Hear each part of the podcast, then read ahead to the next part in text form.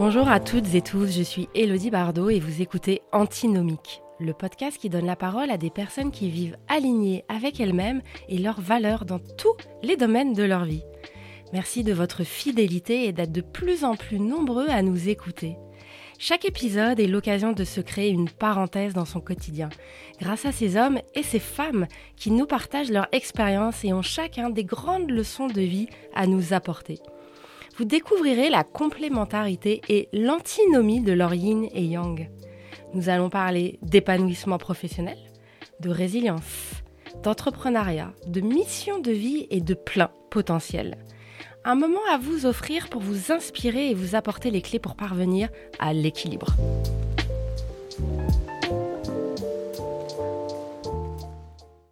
Bonjour et bienvenue dans notre podcast. Aujourd'hui, nous avons le plaisir de recevoir Mademoiselle Caroline, une autrice de bande dessinée passionnée et talentueuse. À 49 ans, elle est mariée, mère de trois enfants et vit désormais dans les montagnes des Aravis. Elle est une illustratrice parisienne depuis 1998 et a commencé sa carrière d'autrice de BD en 2009. Elle travaille pour la presse, dont les magazines Elle, L'Express, Marie-Claire, Madame Figaro, pour la pub, Clarins, Galerie Lafayette, Orange ou encore les éditions comme Nathan, J'ai lu, L'univers des enfants. Mademoiselle Caroline a reçu de nombreux prix, dont le prix Pèlerin du témoignage en 2021. En plus de son travail en bande dessinée, elle est co-directrice artistique pour la marque de vernis semi-permanent bio, Marino, depuis 2012. Elle est également passionnée de ski, de rugby et de randonnée.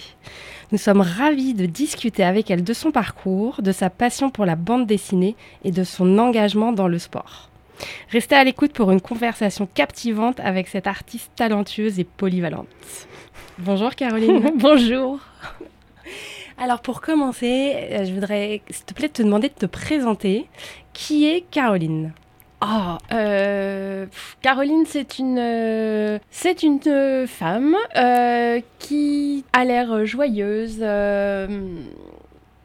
avenante, super cool, super sympa, et qui, à l'intérieur, est beaucoup plus noir que ce qu'il n'y paraît. je te remercie de cette transparence euh, immédiate. Oui, parce que ça me, c'est pas que ça me pèse, mais euh, les gens s'arrêtent souvent à la devanture. Voilà. Et, euh, et souvent, on a l'impression que je suis très très forte et on compte beaucoup là-dessus. Et en fait, non, pas du tout. Ok. ah, on va direct. Hein. Oui, j'allais dire, c'est une ah belle entrée en matière. Oui, oui, oui. Ben, c'est intéressant. J'ai euh, effectivement lu euh, ta BD euh, Chute libre. Mhm. Et t'en parles clairement dedans de, de, cette personne qui était en fait sans masque. Et là, tu te présentes sans masque. Bah ouais, je trouve ça hyper important en fait. Et puis surtout, j'en ai pas honte. Voilà. Parce que souvent, quand on est, quand on est malade, quand on a un point faible et tout, on cherche à le dissimuler. Et, et je trouve qu'on perd beaucoup de temps. Et qu'on ferait bien d'assumer un peu sa différence. J'avais envie de, te demander par rapport à, ton éducation. Tu es née en région parisienne. Ouais. Tu as fait euh, l'école prestigieuse de Penningen. Ouais. Je voulais savoir par rapport, euh, oui, justement, à ta famille, ton éducation, si tu avais euh, poussé, inspiré à aller dans cette voie artistique. Alors, pas du tout. pas du tout. Je suis née dans une famille de juristes, on va dire. Ils ont tous fait du droit, du notariat. Euh, des choses très très rigolotes comme ça. Et euh, j'étais censée, je pense, euh, pour mes parents, reprendre l'étude de mon père. Et, et moi, alors, je pense que déjà à l'époque, j'avais des, des, des, épisodes d'angoisse, de panique totale, parce que j'étais divisée entre deux trucs. Le fait de pouvoir dessiner, qui était ma passion totale, et le, le truc où je me sentais hyper bien, ou on me fichait la paix. Enfin, je dessinais, j'avais mon petit monde. Et puis, ben, le, fait de reprendre l'étude de mon père qui me garantissait euh, la sécurité, l'agrément de toute la famille, euh, tout ça, tout ça. Donc, j'étais déchirée entre ces deux trucs. Et, d'aussi loin que je me souvienne, c'était très, très, très, très présent. Et j'ai des souvenirs d'attaques de panique toute seule dans mon lit. Euh, je me souviens très bien, je mettais les jambes au plafond et enfin pour essayer de me calmer. Euh, et, invariablement, je finissais en me disant non, mais je vais être notaire et comme ça, tout ira bien. Voilà. Et là, je me calmais. Mais je savais que c'était pas euh, le bon truc. Donc non, ma famille ne m'a pas du tout aidée. Seulement, ils ont compris, euh, ils ont passé un deal. J'obtenais, moi, je voulais faire le bac à l'époque, je sais pas, ça devait être à 3, le truc un peu dessin littéraire. Et évidemment, ils trouvaient que ça, ça renfermait trop mes possibilités de carrière euh, prestigieuses. Donc, j'ai transigé, j'ai fait un bac B, donc éco-mathématiques, le pire truc au monde. Euh, je me suis rétamée en maths, je me suis rétamée en éco, et en fait, j'ai eu des super notes en anglais et en dessin en sport, enfin tous les trucs qui m'intéressaient, comme tous les enfants. C'est comme ça que j'ai eu mon bac, sauf que après, euh, je leur ai dit, ok, j'ai fait le bac que vous voulez, mais en échange, je fais les études que je veux. Et là, ils ont dit oui. C'est là qu'ils ont choisi Penningen, puisque c'était censé être l'école la plus dure, la plus prestigieuse, la plus... euh, Voilà, sauf... Donc, ils pensaient, je pense, qu'ils pensaient que j'allais me planter, parce que c'était vraiment très dur. Et manque de bol, bah, j'ai réussi, parce que c'est sur 5 ans et c'est privé. Donc, ils ont dû s'endetter, je sais même pas comment. Mais, euh, mais voilà. Donc, voilà. C'était le deal. Et la suite, après Penningen? Bah après Penningen, l'avantage quand on sort de cette école, c'est que c'est une super carte de visite et qu'il y a déjà des professionnels qui viennent voir les diplômes euh, exposés, etc. Et bah moi j'ai juste appelé une agence de pub euh, parce que je voyais pas ce qu'on pouvait faire d'autre en fait. Euh, J'avais compris la dernière année qu'on pouvait être illustrateur, mais pour moi c'était vraiment irréel. Je pensais pas qu'on pouvait en vivre de ce métier-là. Donc j'imaginais qu'il fallait faire un truc un peu rébarbatif quand même comme métier. Genre bosser dans une agence de pub. Donc euh, j'ai tenu même pas un an je crois, mais j'ai eu un boulot tout de suite. Et là mes parents étaient quand même très très surpris. Mon Dieu, mais Caroline, tout de suite tu sors de l'école, t'as déjà un boulot, c'est extraordinaire. J'ai bah, ouais, je suis peut-être pas si nulle que ça. Mais bon, ça fait, euh, j'ai été diplômée en 97, donc ça fait depuis 1997 que j'ai l'impression de faire un métier très très dangereux qui ne me fera toujours pas vivre et, euh, et que je vais me planter à un moment donné. J'ai- du mal à passer le cap. Toujours en 2023, Ouais, il y a cette 49 ans. croyance ouais, qui est arrivée par tes parents Hmm quand tu étais ado. ouais. Ah oui, oui, bien sûr. C'est vraiment de la programmation, ça. Ah bah probable, mais euh, ouais, ils étaient très contents que je dessine parce que effectivement, je leur fichais la paix, j'étais dans mon coin, je, ça pouvait durer des heures, mais de là à en faire un métier, c'était inenvisageable pour eux. Et j'ai toujours ça en moi. Je voulais juste rebondir sur, euh, sur euh, le, le rôle des parents Mhm. Dans, dans cet accompagnement-là qui, qui, qui est très déterminant. On a reçu, euh, d'ailleurs, dans les invités, on avait reçu Stan Gruo Mhm. et euh, qui disait à quel point, lui, par exemple, sa famille l'avait soutenu, encouragé, euh, dit allez, vas-y, c'est la bonne voie. Et du coup, tu vois, je vais te poser une, une question. Imaginons, on prend une autre Caroline Ouais. dans une autre famille, Ouais. d'accord? Ouais. Et là, la famille, bah tiens, de 2023, puisqu'aujourd'hui, les mentalités quand même ont changé, ou une famille québécoise, ok. ils sont beaucoup plus euh, ouverts, Ouais, bah oui. qui vont dire à leur fille, eh bah écoute, euh, vas-y, c'est ta voix, c'est sûr, je- tu pourras en vivre, enfin, voilà, faudra Mm, mm. donner les moyens, etc., etc. Tu vois, à ton avis, cette croyance-là, est-ce qu'elle changerait aujourd'hui la personne que t'es? Ah ouais, mais tellement, mais évidemment, mais évidemment, je suis sûre que j'a- j'aurais jamais euh, plongé dans la dépression à ce point-là, euh, parce que déjà j'aurais senti le soutien derrière moi, j'aurais senti que c'était pas une mauvaise idée, que je faisais pas de bêtises, et puis qu'il y aurait des gens pour me rattraper en fait si je me plantais. Et ça, je l'ai jamais senti, même si je pense que si je m'étais plantée, mes parents auraient été là. Euh, à un moment donné, ça a été très dur euh, financièrement. Ils ont été là. Euh, mais ça n'a pas été spontané. Faut, faut, faut, de- faut demander, quoi. Et moi, j'ai du mal à demander. j'ai beaucoup de mal à demander. Et euh, voilà, c'est ça que je regrette. Et c'est ça que je, mets un point d'honneur à dire à mes enfants, justement, mais allez-y. Puis en plus, moi, je serais tellement contente de les récupérer. Il n'y a aucun problème, plantez-vous. Limite, ça va me faire plaisir de vous voir revenir, quoi. Mais euh, allez-y, euh, faites ce que vous voulez. Là, mon fils aîné, il a 20 ans. Il a pris cette fameuse année pour réfléchir au sens de la vie. Il a fait skiman. euh, là, il bosse au saut à l'élastique à Saint-Jean. euh, mais génial. Voilà, moi, mes parents, ils m'auraient craché dessus, très clairement. C'est pas des boulots. Euh, moi, je suis très contente pour lui. Il s'éclate, il bosse avec une super bande, dans une super ambiance. parfait. C'est parfait. Voilà. On voit vraiment euh, ce, départ-là, le départ de la course, comme il est différent. Mm. Et avec ah les personnes qui sont à côté de nous, en fait, au départ de la course, il y a une énorme différence. Ouais, je pense. Et c'est vrai que nous, dans, dans, notre bilan de compétences, tous les gens qu'on accompagne sont beaucoup de personnes euh, qui arrivent avec beaucoup de croyances. Ouais. C'est ce que je te parlais. C'est une programmation qu'ils ont eue depuis qu'ils sont petits. Oui. Et notre accompagnement, ça va être justement de, de leur faire voir Ouais. Un autre regard avec d'autres lunettes et en fait comment on déprogramme tout ça. Ouais.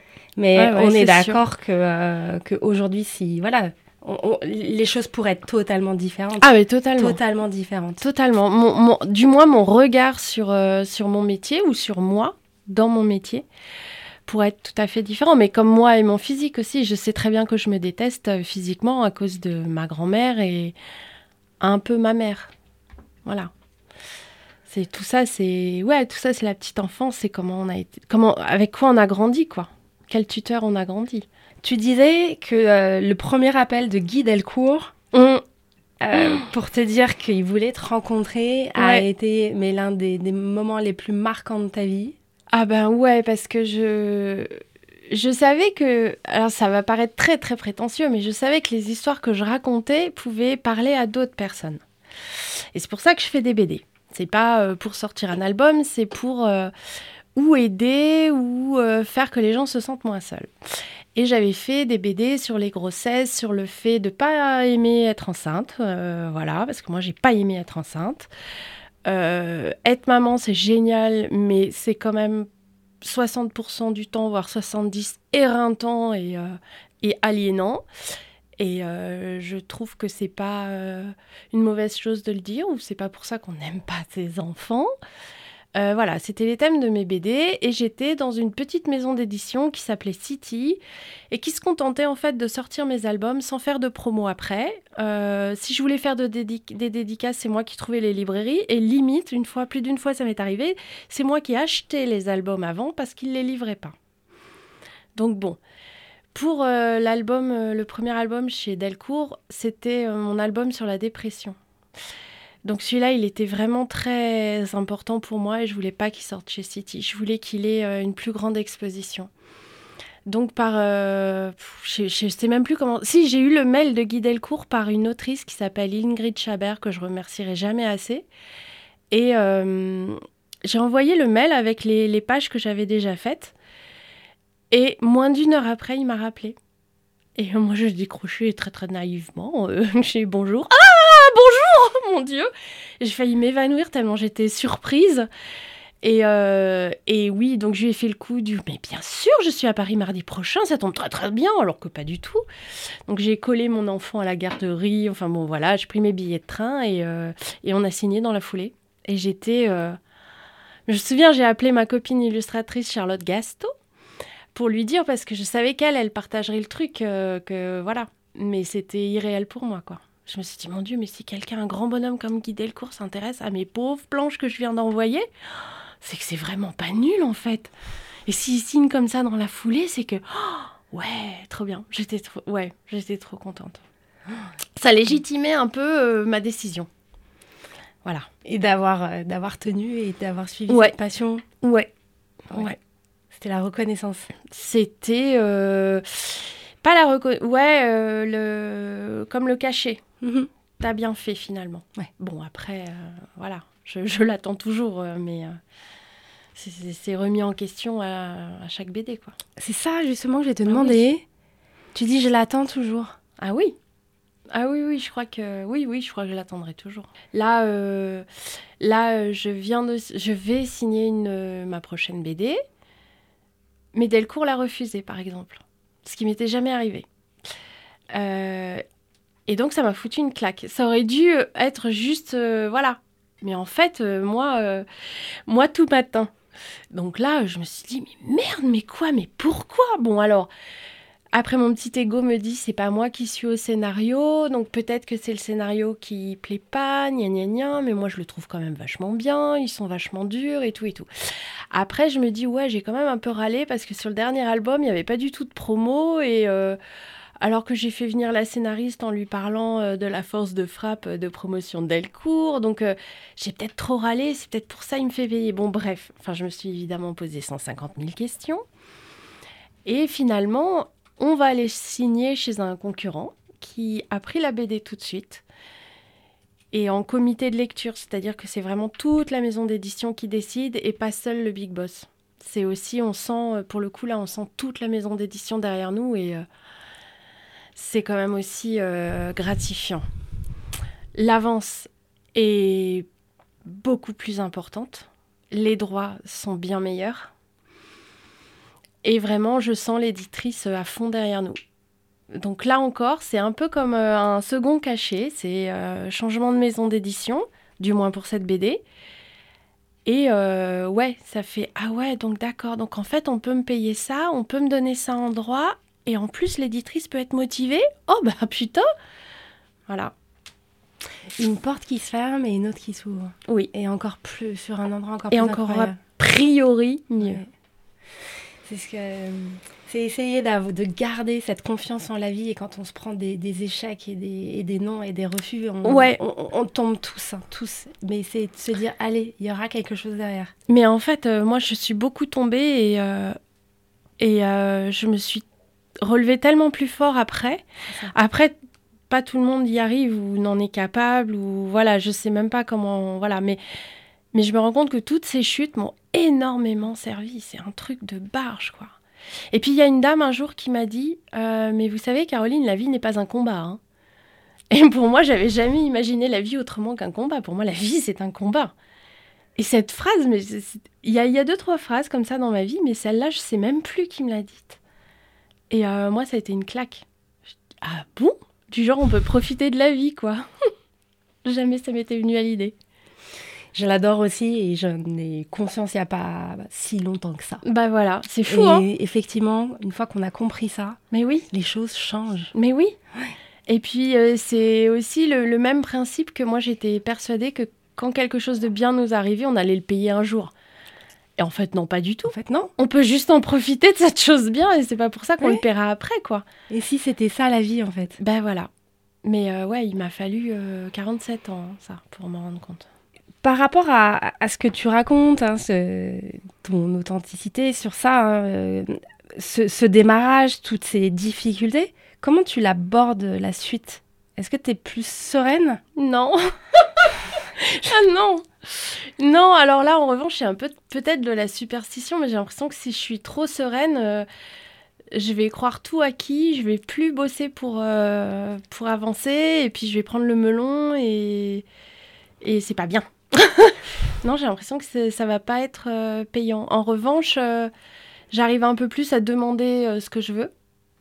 Du genre maintenant, j'arrive à refuser les salons, les dédicaces non payées parce que euh, j'arrive aussi à râler sur le système de rémunération des auteurs qui est absolument euh, dégueulasse et ça me fout hors de moi et euh, maintenant que maintenant que j'ai vraiment pris conscience de ce truc là qu'en plus on me fasse bosser bénévolement ça me rend dingue quoi. Tu veux bien développer parce que je pense qu'on Tu connais pas Bah non. Alors, euh, quand vous achetez une bande dessinée, si tu vas euh, demain acheter une de, mes bandes dessinées, euh, moi je vais toucher 10% des droits. Donc tu vas l'acheter, on va dire 10 euros. Mhm. Je vais toucher 1 euro dessus. Les 90, c'est tous les autres gens que je fais vivre. L'éditeur, l'imprimeur, le distributeur, le libraire et tout et tout. Et moi qui ai eu l'idée, moi qui ai travaillé pour ça, je vais toucher 10%. Mais c'est 10% je ne vais les toucher qu'une fois que j'aurai remboursé la valoir. Si on me paye, euh, non mais c'est hallucinant en fait. Si tu réfléchis à ça, on va me payer. Je vais une bande dessinée, je mets un an pour la faire. Je vais prendre des chiffres simples parce que je suis nulle en maths. Si on me paye 10 000 euros ou 20 000 euros même, 20 000 euros pour faire une bande dessinée, tu divises par 12, t'enlèves les impôts, tu vois où on arrive, pas bien haut, j'ai à peine le SMIC. Mais ces 20 000 euros, je vais devoir les rembourser à l'éditeur. C'est une avance sur droit. Donc je vais devoir vendre 20 000 BD avant de toucher 1 euro par BD. C'est ça. Voilà. Donc en fait, je suis bénévole. Le seul cas où je gagne vraiment de l'argent, c'est quand l'album se plante complètement. Si j'en vends 3, je les garde, les 10 000 euros, les 20 000 euros. Donc là, là, je suis vraiment payée. En fait, c'est le travail de création n'est pas payé. Ce qui est payé, c'est les ventes. Ce sont les ventes. Je vois de plus en plus, là, de, vraiment de plus en plus de personnes qui euh, s'auto-éditent. Oui. Alors, euh, évidemment, j'y ai pensé. Le problème, c'est que ben, je ne sais pas me vendre. Je vois pas comment me distribuer. Je vois pas comment ma BD, euh, moi toute seule, peut se retrouver à Paris, par exemple, dans une librairie. Si c'est moi qui gère tout ça. Euh, je vois pas comment je pourrais me trouver euh, un petit stand pour dédicacer à Angoulême ou quoi, j'en sais rien. Euh, tout ce genre de trucs. Parce que tout ce que fait l'éditeur au niveau euh, promotion, marketing, c'est ça qui fait la vente de tes BD Selon moi, oui. C'est pas ton talent? Non. Non. Ta notoriété, les personnes qui attendent pas tes BD oui, bon, bah ça d'accord, mais ça, ça fait pas un succès. Non, non, non, non. Moi, je suis sûre que, que tu crées un succès par la com que tu mets dedans. Et ça, mon éditeur, euh, il, il pêche un peu là-dessus. Je suis sûre qu'on peut faire un succès sur les réseaux sociaux. En martelant, J'en suis, mais persuadée. Tu fous des affiches partout dans le métro, tu donnes envie, les gens le voient, le voient, le voient, et au bout d'un moment, ils vont se pencher sur le truc, ils vont l'acheter.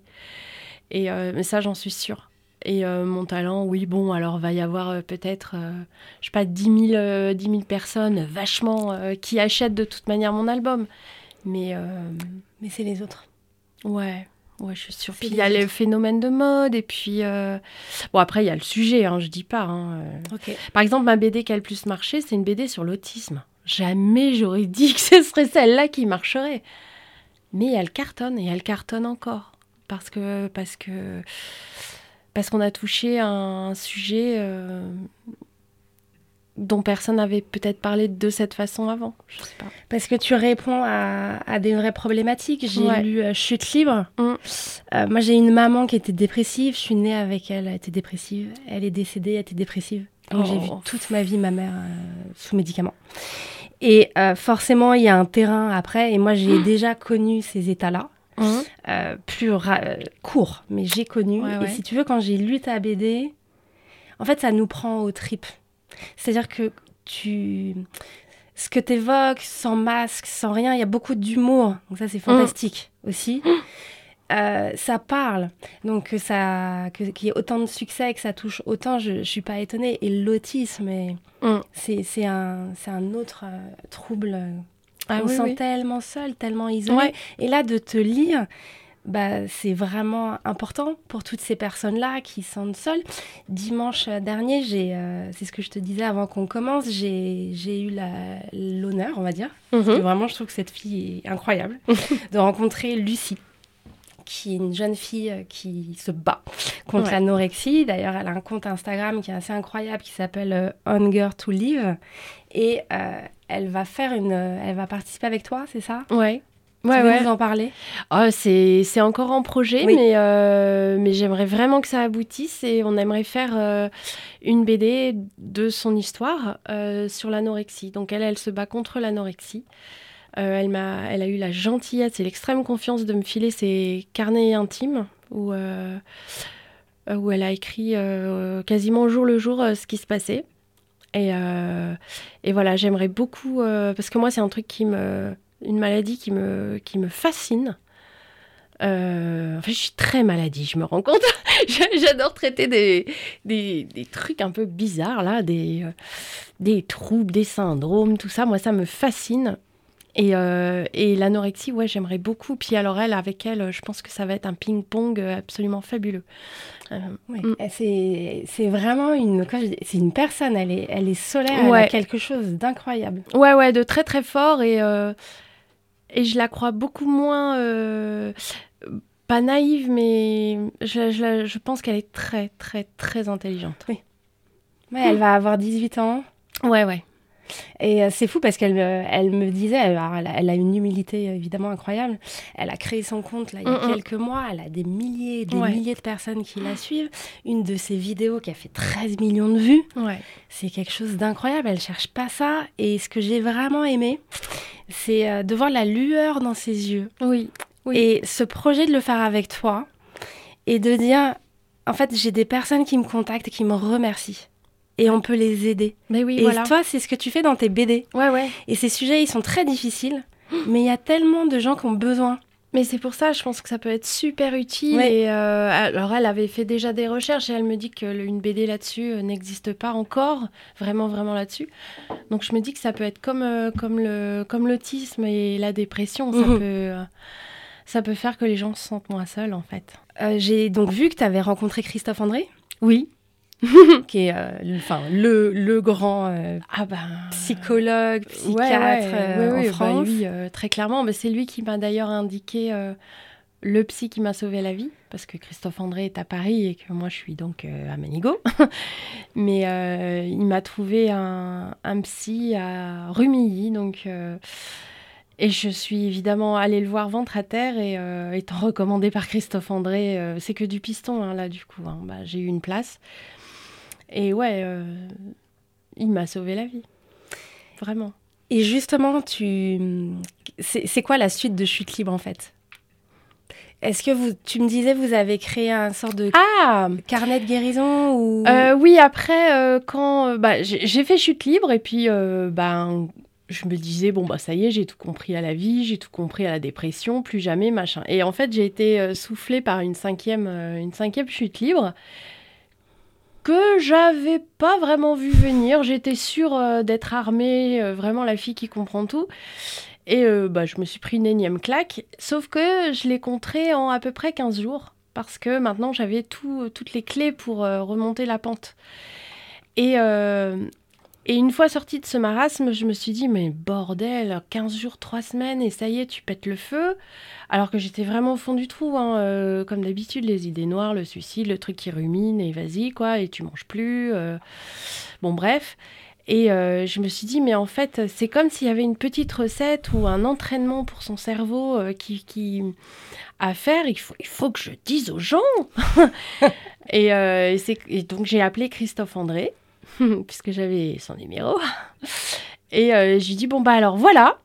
Voilà ce que j'ai envie de faire, parce que pour moi ça a marché, et comme d'habitude, si ça marche pour moi, ça peut peut-être marcher pour d'autres. Très bonne idée, Caroline. Euh, en une semaine, pareil, hein, en une semaine, on rencontre ses éditrices. Euh, C'était à l'Iconoclaste, euh, donc Sophie de Sivry et Catherine Meyer, deux personnes absolument, euh, bah alors là pour le coup lunaire, euh, fantastique, euh, solaire, tout ce que vous voulez. Et on a signé. Voilà, signé, fait, terminé, emballé. Et puis bah moi j'ai mis à plat, j'ai illustré. Et... Donc je voulais une caution scientifique Mhm. parce que pareil, ce que je raconte c'est mon expérience. Donc ça va marcher pour moi, mais peut-être pas pour tous les gens. Donc après, Christophe André, euh, chaque jour, parce que c'est un guide à suivre 28 jours, puisqu'on part du principe qu'il faut 21 jours pour euh, créer une nouvelle habitude. Donc je crois que c'est 21 jours même C'est mon 21. guide. Oui, oui. Ah. Et, mais je crois que j'avais rajouté une semaine, mais non, enfin bon, bref. Donc chaque jour, euh, chaque jour, euh, un exercice à faire, l'explication de ce qui se passe, euh, une consigne à respecter, du genre un truc tout bête, hein, lave-toi les cheveux, va marcher 10 minutes, fais du... Enfin bon, voilà. Et la caution scientifique quand même de Christophe André. Euh, qui et ça c'est pareil qui assoit de manière euh, scientifique en fait ce qui se passe dans le cerveau parce que moi j'ai commencé à guérir le jour où on m'a expliqué que c'était une maladie j'ai vu des tonnes de psy qui m'ont fait raconter ma vie sur ma mère, euh, ma grand-mère, mon machin. Super. Mais il n'y en a pas un seul qui m'a dit que j'étais malade parce que ça fonctionnait mal là-haut, en fait, mécanique. Ah, moi, on m'a dit ça, c'était terminé, quoi. Ah bon, c'est pas juste que euh, il faut que je me j'excuse ma mère, ma grand-mère, mon machin et que je mais j'ai pas envie. enfin bon, voilà. Et, euh, et c'est pour ça que je voulais la caution scientifique aussi. Donc ça, c'était la suite. Et puis après, j'ai fait un livre euh, avec Judith Riefeld aux éditions hum, Des Clés de Brouwer sur comment expliquer la dépression aux enfants. Et Parfait. ça, euh, elle, elle m'a envoyé son texte, je sais même plus comment. J'ai lu son texte, je me suis mise à pleurer. Je me suis dit, c'est trop beau, c'est trop génial, il faut absolument faire ce truc. Et on a trouvé une éditrice euh, géniale euh, qui a été prête à faire ce livre et ça donne un petit livre pour enfants pour expliquer la dépression. Mais sans, sans chichi, sans cacher le côté horrible de cette maladie. voilà. Et j'adore ce bouquin. C'est un peu, euh, oui, la dépression, c'est un peu euh, mon dada. C'est ton sujet? Bah oui, c'est, euh, oui. le- Moi, je prends toujours des antidépresseurs. hein. Mais Et euh, mon petit nuage, il est là. euh, je, je- j'oublie, j'oublie pas. Je veux pas oublier.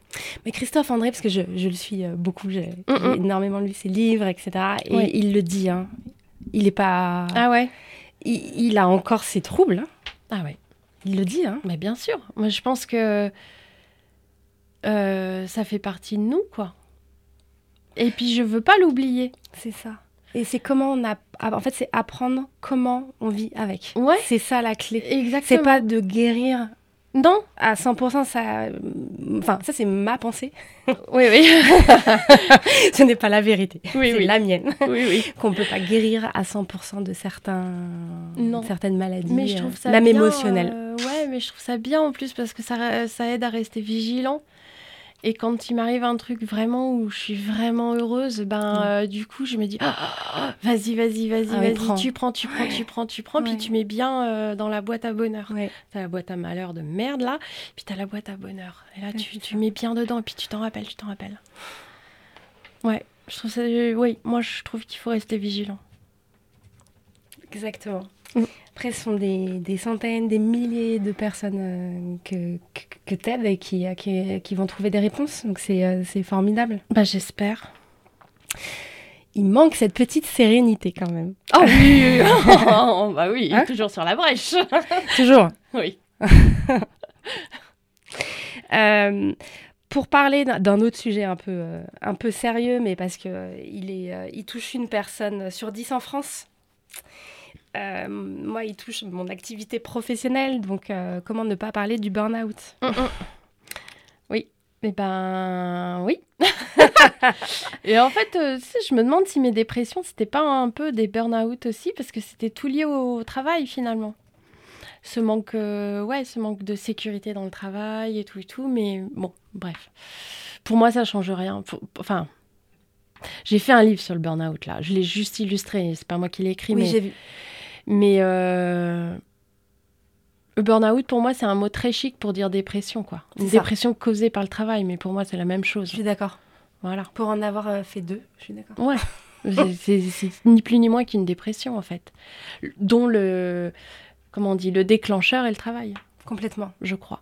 Mais ça fait plus chic. Oui, mais ça, ça déculpabilise. Oui. Et c'est ça qui est important d'ailleurs, euh, quand tu parlais tout à l'heure que c'est ça, ça provient, c'est une maladie qui provient d'un dysfonctionnement du cerveau. Mais j'ai trouvé ça hyper intéressant parce qu'en fait, ça déculpabilise. Bah oui. Et ça commence par ça Ouais. pour les personnes pour accéder à la guérison. Et c'est oui. de mettre un mot et de dire bah oui, en fait, c'est comme ça. Mm. Ah bon Mais oui. Et c'est pas que moi. Non, mais parce que la- dans la- le, le truc de la dépression, pourquoi la dépression Je pense que c'est un truc honteux et les gens se cachent et disent pas, alors qu'ils vont dire plus facilement qu'ils ont fait un burn-out. Parce que burn-out, c'est Ah, j'ai trop travaillé, je subis la pression à mon boulot, etc. etc. Bon, c'est un peu. euh, c'est pas glorieux, mais bon, ça s'excuse plus facilement. Alors que la dépression, on est censé ne pas avoir le courage de se foutre un coup de pied au cul pour aller mieux, en fait, c'est tout. Exact. Et si c'était aussi simple que ça Exact. mais c'est ce que j'arrêtais pas de dire aux gens. Mais si vous saviez comment je veux m'en sortir, mais combien je bosse pour m'en sortir, mais j'y arrive pas. C'est normal, ça fonctionne pas là-haut. Bah là, euh, nous, on, on le voit, on a un client sur deux, nous. Ah euh, qui, euh, qui vient nous voir Voilà. justement pour suivre bah, l'accompagnement qu'on propose, pour découvrir sa voix, pour donner du sens à sa vie, et euh, qui est un client sur deux en état dépressif ou en burn-out, et ils suivent ce chemin, et puis il y a un moment, et ce moment-là est magique où la lumière se rallume. Ah. Ouais. Ouais. Et typiquement, pour moi, avoir traversé aussi des périodes difficiles, et ben, c'est donner du sens à ma vie qui m'a fait euh, me relever. Et euh, voilà, ça, c'est mon driver. Ouais. Ouais, ouais, je comprends. Par rapport à, à tes valeurs, tu m'as dit que euh, les valeurs qui sont donc les plus importantes pour toi, c'est l'aventure, Ouais. le courage Ouais. et la sécurité financière. Oui, bah ça, euh, ça voilà, c'est lié à mon... la sécurité financière, c'est mon boulot. C'est, euh, bah t'es à ton compte, euh, tu prends des vacances, t'as pas d'argent. Euh, moi j'ai trois enfants en plus. Moi je voulais pas, je voulais pas me marier, je voulais pas, je voulais pas d'enfants parce que j'avais très peur de tout ça.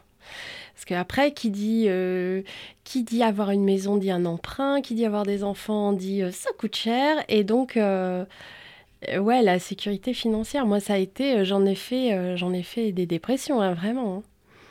En plus, j'avais un agent au tout début qui m'arnaquait, qui me payait pas. Enfin, voilà. Enfin, ça a été super galère. Euh, euh, ouais, et puis le mode de, mode de fonctionnement des auteurs, euh, c'est aussi hyper aléatoire. Il y a des mois, je vais rien gagner.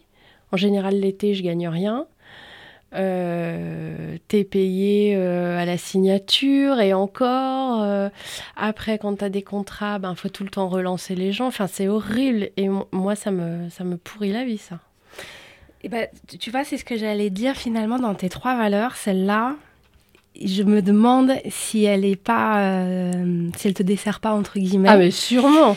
Par rapport aux autres et je vais là dans un des prochains épisodes que je vais faire c'est, je te l'enverrai. C'est avec Christian. Junot.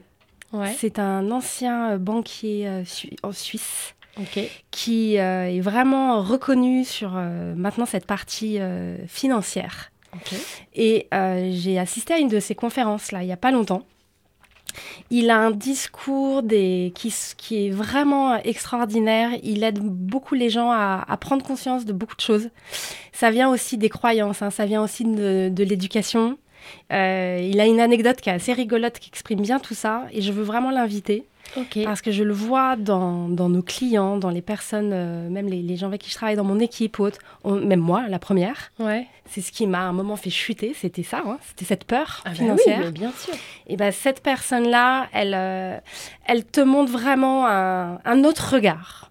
Ok. Et tu vois, Christophe André, qui, qui, qui, permet de, de traverser ces angoisses, il t'apprend un peu à accepter d'avoir ce nuage qui vient sur toi. Ouais, ouais. Et ben, je trouve que Christian Junot, il fait ça avec cette peur de manquer d'argent. Très bien. Oui. Parfait. oui, Donc, justement, je, je, le connais et il va, il va venir avec nous. Et Très bien. Euh, je, voilà, il fait aussi des conférences euh, dans la région. Ok. Donc ça, ça va, ça va t'aider. J'achète. Oui, tu peux. Parce que tu vois, les, voilà, cette valeur-là, c'est bien, mais si elle pouvait devenir aidante. Ah et que, tu, que ce soit plus un, sujet pour toi. Ouais. Je l'ai mise parce que c'était justement un tel sujet que je pouvais pas euh, l'ignorer. Je comprends, mais je comprends. Mais euh, si je pouvais l'oublier, ce serait très bien. L'aventure, en revanche, l'aventure, ça me porte. Euh, Courage, c'était, je pense que j'avais mis ça parce que je l'ai rempli il y a longtemps le questionnaire. Courage, je pense que c'est le courage d'avoir pris justement la décision de faire euh, ce choix pour ma vie. Complètement. Mais après, euh, c'est pareil, quand j'ai quitté Paris, on m'a dit, oh là là, tu vas t'enterrer au fin fond du monde, euh, tu vas devenir bouseuse euh, tu iras plus au théâtre. Tu... Oh, je vais plus au théâtre et je m'en fous. Enfin, je... je suis une ancienne parisienne. Mais oui. et c'est vrai mais voilà. que c'est un peu ce qui peut ressortir. Mais tu vas plus aller au théâtre. Mais oui. Et, euh, et pareil, j'ai eu l'impression que je faisais un choix euh, monstrueux, quoi. Mm. Donc, alors que c'est le meilleur choix que j'ai fait de ma vie. Hein. Ah, qu'est-ce qui, qu'est-ce qui toi, t'a aidé à suivre justement ta passion, ton instinct? Eh ben, je sais pas ouais, s'il y avait un mot à mettre dessus, ce serait quoi? Eh ben, ouais, euh, pourquoi euh... T'as tenu tête à tes parents? Ouais. Qu'est-ce qui a fait ça? Oh, C'était peut-être un peu jouissif aussi de d'aller contre leurs euh, recommandations, on va dire. Il y a, a peut-être un peu de ça, mais, euh, mais je sais pas, je, je n'aimais faire que ça. Quitter Paris, ça a été quoi ton déclic Quitter Paris, alors là c'était très très simple. Euh, mes parents euh, avaient un chalet euh, à la montagne, donc depuis toute petite je vais skier, je vais randonner, etc. Et je continuais encore en étant à Paris dès que j'avais des vacances à venir ici. Et à chaque fois que je rentrais, mais c'était la déprime. je faisais tout en vélo parce qu'il était hors de question de prendre le métro, mais euh, j'avais les yeux noirs, euh, je me mouchais, c'était noir. On pouvait, pour aller faire du sport, fallait prendre le métro ou le vélo pour aller dans un bois euh, moche. enfin non, c'était insupportable quoi. Et ça, ça a été vraiment une décision assumée. et j'étais, j'étais sûre de moi. Après, il fallait que mon bonhomme trouve un boulot parce que moi, j'étais déjà à mon compte, donc c'était pas bien grave. J'avais trouvé un agent à Paris, donc il pouvait démarcher pour moi. Et puis lui, il a trouvé tout de suite un boulot à Annecy, donc euh, je crois qu'on est parti en deux mois, ouais. Allez hop, salut Pour, euh, pour terminer, est-ce que je peux te demander si tu as une leçon de vie euh, que tu voudrais nous partager? Quelque chose qui, qui toi, t'a marqué, t'a aidé? Hmm. Si ça devient, si ça devient pas. Alors, euh, c'est ce que je dis à mes enfants. Non, enfin, moi, ce que j'ai compris, c'est que quand on vit un truc vachement bien, il va pas nous tomber une tuile forcément après pour compenser et qu'on a le droit de profiter de vivre un truc bien et qu'on a le droit d'être heureux en fait. J'ai j'ai l'impression d'avoir grandi dans le fait que si on était heureux, ça allait se payer à un moment donné, alors qu'en fait, non. Ça peut juste arriver et puis, euh, et puis qu'il faut en profiter parce que la, la, merde arrivera toujours à un moment donné, mais peut-être pas là tout de suite, tu vois. En attendant, on peut, on peut en profiter, mais euh, ça, c'est mon côté pessimiste hein, qui parle. Ça se trouve, elle arrivera jamais, la merde. mais euh, voilà. non, ça, j'essaye vraiment de le dire à mes enfants parce que j'espère qu'ils raisonnent pas comme moi, mes enfants.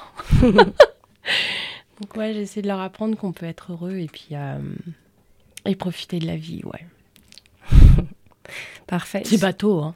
Non mais c'est bateau, mais si tout le monde pouvait vivre avec cette euh, croyance-là, bah oui, ça changerait beaucoup de bah choses, oui. en fait. Bah ouais, j'espère. Oui, vraiment. Ouais, donc euh, merci beaucoup. Non, mais ce mot de la fin. Et je te souhaite une belle continuation. Mais merci. Je vais tout faire pour.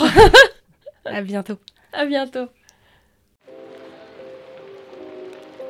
Je vous remercie infiniment d'avoir écouté cet épisode et j'espère que vous avez eu autant de plaisir que moi à découvrir l'histoire de notre invité. Pour toutes les infos sur ce podcast et cet épisode, ça se passe sur le site méthode-cohérence.com. Aussi, si vous souhaitez me proposer des nouveaux invités qui ont des histoires inspirantes, n'hésitez pas à le faire directement sur LinkedIn ou Instagram sur mon compte Elodie Bardot. N'hésitez surtout pas à mettre des commentaires, de partager Antinomique à vos proches, d'en parler autour de vous. C'est comme cela et grâce à vous que Antinomique durera encore très longtemps. Je vous dis à très vite pour le prochain épisode que j'ai hâte de vous partager. Mais d'ici là, je vous souhaite une très belle journée lumineuse et inspirante. Retrouvez-nous également sur toutes les plateformes habituelles des podcasts et un grand merci à Cyril Marie de Inspire Studio et son équipe qui coproduisent ce podcast avec moi.